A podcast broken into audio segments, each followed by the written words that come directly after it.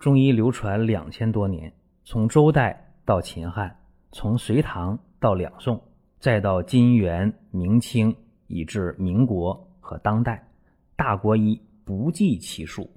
从理论也好，到实践也罢，值得学习的太多了。我们一起去寻宝国医。本期节目啊，咱们讲鸡鸣泻。鸡鸣泻呢，也叫五更泻。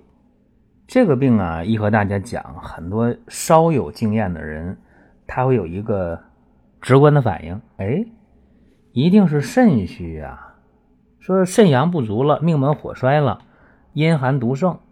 这样的话，在天明五更时分啊，鸡一叫好了，肚子疼，哎，开始跑卫生间啊，开始腹泻了。这大家第一个印象。于是呢，很多人在治疗这个鸡鸣泻的时候啊，会用一个中成药四神丸，用四神丸呢来补这个命门火衰啊，补命门之火，固涩大肠。这个事儿吧，一般来讲啊，投药会有效，但是也会遇到一些你想当然，结果呢药效不理想的时候。你比方讲啊，在上个星期，我遇到一个患者，这个病号啊，六十岁男性，什么情况？很简单，鸡鸣泻呗，已经有。小半年了，找我来了。我一看他这个过去的用药，哎，几乎都是四神丸这个方子改的汤剂。我说怎么样？他说没有效果。我说那就换方吧。嘿，为什么换方呢？因为我一搭他这个脉象啊，他这脉象是如缓的脉。一看他这个面色是萎黄的，一伸舌头，舌苔白腻，这说明什么情况啊？这说明啊是脾虚湿盛、清阳不升的五更泻。那有人说不对呀，说这病号不是说鸡鸣天亮的时候五更就腹泻吗？那他怎么还能是脾虚湿困呢？清阳不升的五更泻呢？它不是命门火衰，不是肾虚啊，不一定。正因为很多时候在临床过程当中，有一些想当然啊、想当然的想法，没有仔细的辩证，这个必然会导致呃病人吃药之后效果不理想。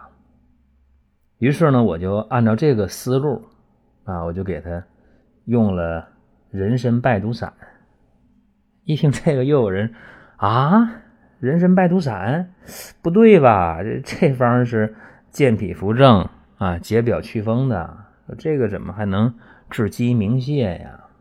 你看啊，给大家分析一下，这个方怎么开的呢？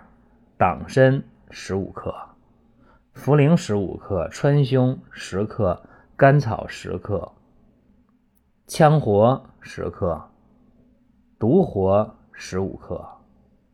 柴胡十克，知翘二十克，桔梗十五克，防风十五克，荆芥穗十五克，破故脂十五克，吴茱萸十五克，生姜十五克，大枣十枚。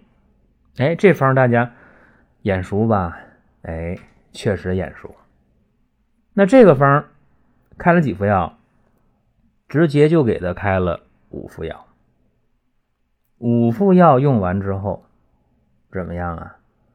不仅是没有鸡鸣腹泻的现象了，而且呢，身上这骨头节也舒服啊，身上肉也不酸也不疼啊，感觉这个抬胳膊伸腿有劲儿了啊，也不疲乏了，哎，起到这么一个效果。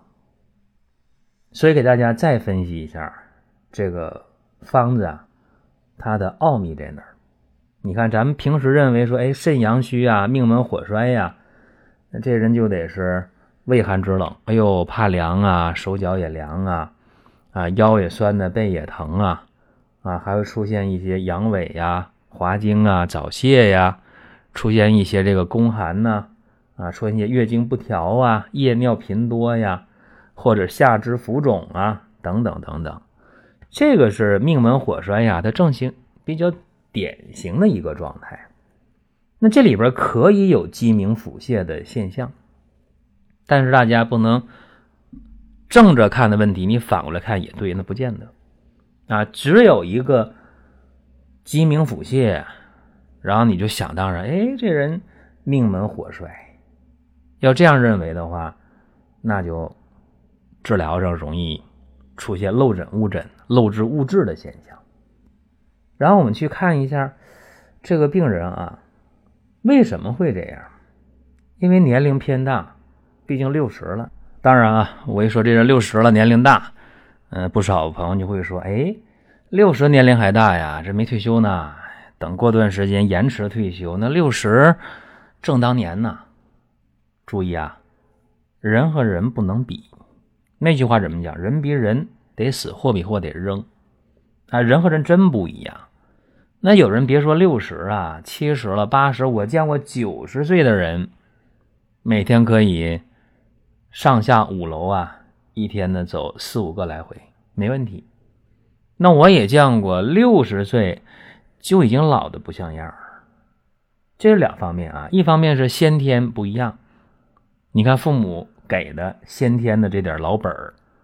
每个人是不一样的。说这父母身体都特别好，用今天科学的话解释啊，基因好。那基因要好的话，那当然了，他这个年龄再大问题不大，对不对？年龄到了，但是人不老。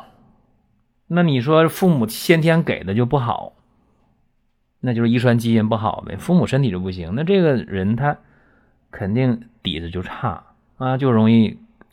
衰老的比较明显，这是先天的啊。再一个后天也不一样。那么同样是一个年龄段，同年龄段，那么他的这个人生经历不一样啊，他这个思想负担不一样，他体力脑力付出的也不一样。所以说，呃，不能拿这年龄说明全部问题。那仅就我接触这个病号，他六十岁，那就已经身体比较差了啊，他就是典型的。这个脾就太虚了，所以他是一个脾虚湿困。再一个，你得看这个舌象脉象啊，面色萎黄，舌苔白腻，脉如缓。那你说，这不就是脾虚湿盛、清阳不生吗？然后五更泄泻吗？他也有命门火衰的这个情况，但是不典型啊。你说他怕冷不？也怕点冷啊，有点风寒来了，一降温了。温差大，他也容易感冒。这个身体还不弱吗？弱是吧？那还有晨跑的、冬泳的，那老人他身体不弱呀，这不一样啊。所以我们有时候得去琢磨啊，你这个脾为阴土啊，它是喜燥恶湿的啊，主运化而生清，所以他这个脾虚了，清气就下陷啊。再一个呢，整个的这个人的状态。你还得回到发病的这个时间点，鸡鸣五更时分呢，是肝木当旺的时刻，阳气应该往上升的，对吧？那太阳都快出来了，这个时候，如果说脾虚湿困了，那清阳不升，反倒下陷。湿气什么特点？水湿之气啊，是趋于下的。那好了，水湿下驱怎么样？腹泻呗，哎，就这么一个一个情况。所以说，看人参败毒散，就我说这个方啊，这里边咱再分析一下，人参、茯苓、甘草、大枣，干嘛的？哼，你看啊，人参、茯苓、甘草、大枣，啊，健脾气呀。再看。羌活、独活、防风、柴胡，都是风药是吧？干嘛的？燥湿了呗，能够鼓舞清阳之气呀。再有川芎、桔梗干嘛？助柴胡生提之力。破骨脂呢？温肾呢？也得考虑到他这个肾阳不足的问题。那吴茱萸和生姜呢，散寒呗，啊，散寒气，啊，给助力。所以说，整个方就能够把他这个脾虚气陷的五更泻就能治好。有人说啊，你看你讲这都是成功的案例，有没有没治好的？有啊，就是没有人能保证啊，每一次投药都会百发百中。但是呢，那做临床医生啊，就争取思维呢要缜密。尽可能的把患者的情况分析的准确，判断的到位。这样的话呢，一是减轻病人的痛苦，哎，吃上药有效了，好了；再一个也确实少花钱。那，你一开几副药、十副药，吃了不好使，这患者肯定会花冤枉钱。